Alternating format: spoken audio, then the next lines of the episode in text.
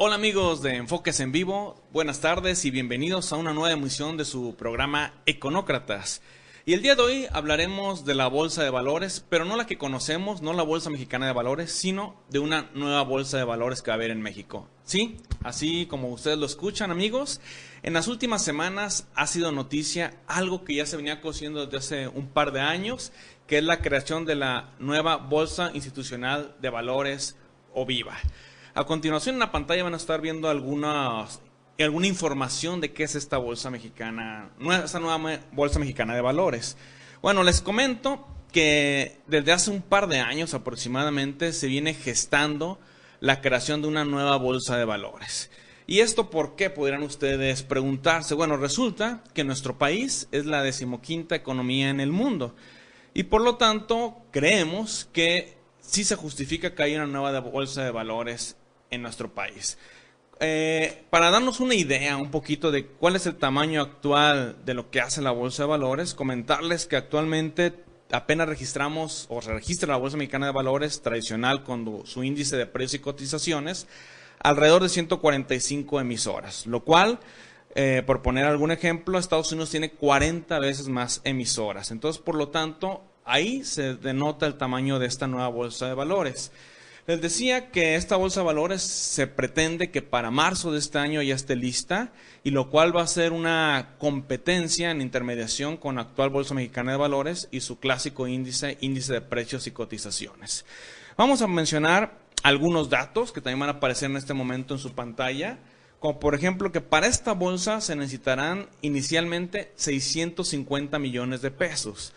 Y el índice que se va a y que va a tener su nombre se llama FITSE Viva. ¿Y por qué se llama FITSE Viva? Bueno, recordemos que la Bolsa de Valores nueva es un ente privado y como tal requiere asociaciones o requiere financiamiento y en este caso se asoció con eh, Financial Times Stock Exchange y por lo tanto la abreviación es de FITSE. Aun cuando esta bolsa iniciará en marzo, a partir del próximo mes, en algunos días, ya se estará dando a conocer este índice y ya podremos hablar que estaremos a la par de otros países como Estados Unidos que tiene el Nasdaq, el Dow Jones, el Standard Poor's. Ya tendremos aquí también dos índices. ¿Cuál es el segmento de mercado al cual va dirigida esta nueva bolsa? Pues prácticamente lo que son las medianas empresas.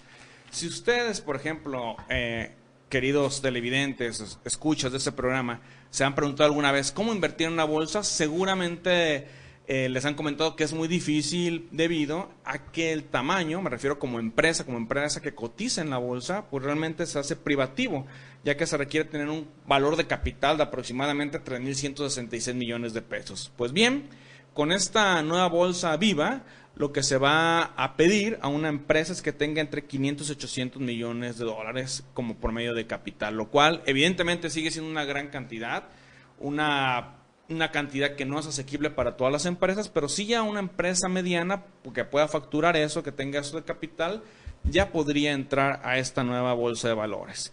Por lo tanto, abre la competencia y permite una nueva forma de financiación. Recuerden que para qué sirve una bolsa de valores en un país. Bueno, la bolsa de valores, aparte de atraer capital, de atraer inversión y de ser una, un buen diagnóstico del mercado, pues permite financiar las empresas. Es decir, las bolsas fungen como intermediarios entre el mercado de gente que tiene dinero y que desea invertir y aquellas empresas que desean hacerse recursos para seguir creciendo. Entonces, ¿qué es lo que hacen estas empresas? Pues bueno, cotizan, se hacen públicas de manera que cualquiera pueda comprar acciones o pueda comprar emisiones por parte de esta empresa. Pues bien, lo que vieron estas personas que decidieron eh, crear esta nueva bolsa llamada Viva es que hay un segmento de mercado que no se está interviniendo y por lo tanto esta nueva bolsa permitirá una mayor competencia y que más empresas tengan financiamiento.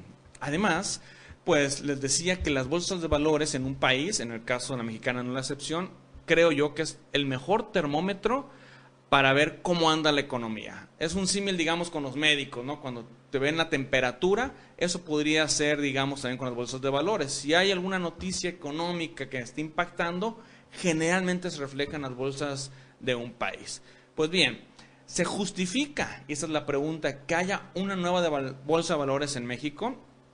En su pantalla aparecen algunos datos de por qué se justifica esa nueva bolsa de valores. Partamos por el principio. Yo les decía que México actualmente es la economía decimoquinta del mundo. Sin embargo, ocupamos el lugar número 25 en importe operado. Es decir, de todo lo que se mueve en la bolsa de valores, no somos la decimoquinta bolsa de valor del mundo, somos la número 25. Por lo tanto, nos tendríamos que crecer en importes de operación hasta seis veces para que esta operación que en la bolsa de valores sea acorde al tamaño de la economía. Además, en cuanto a las empresas emisoras o empresas que están dentro de una bolsa, somos el país número 44. Por lo tanto, tendríamos que tener aproximadamente 850 emisoras para estar en línea con el tamaño de nuestra economía.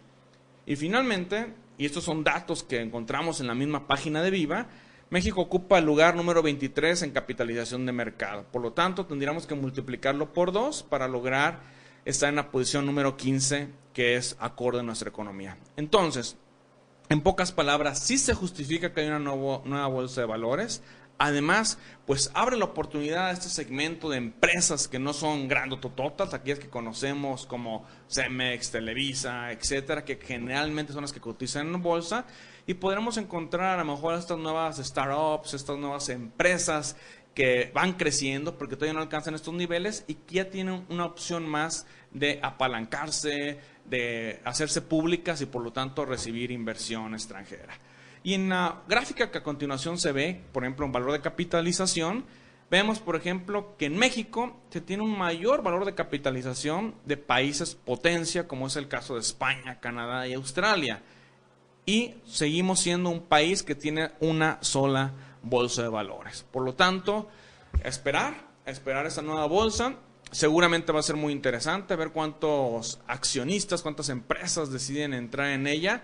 Tendremos un nuevo índice que será símil, digamos, al Nasdaq en Estados Unidos, porque según han dicho los accionistas de esta nueva aventura, de este nuevo emprendimiento, que va a ir enfocado también a empresas medianas, pero especialmente aquellas de tecnología. Recordemos, como ya hemos tocado en otros programas aquí Econócratas, que las empresas, startups, aquellas que tienen, son emprendimientos tecnológicos, pues actualmente requieren llaves para eh, cotizarse, llaves para capitalizarse, y esta podría ser una gran llave. Y además, como lo sabemos, la competencia siempre obliga a eficientar. Entonces, nuestra bolsa mexicana de valores tradicional podrá tener una, una competencia, con lo cual lo obligaría a eficientar todos sus procesos y por supuesto esta nueva bolsa vendrá a dar ese aire de frescura que todos los mercados necesitan al competir. Pues sería todo por el día de hoy. Muchísimas gracias por su atención y nos vemos la próxima semana con un nuevo tema acá en Econócratas. Hasta, hasta pronto.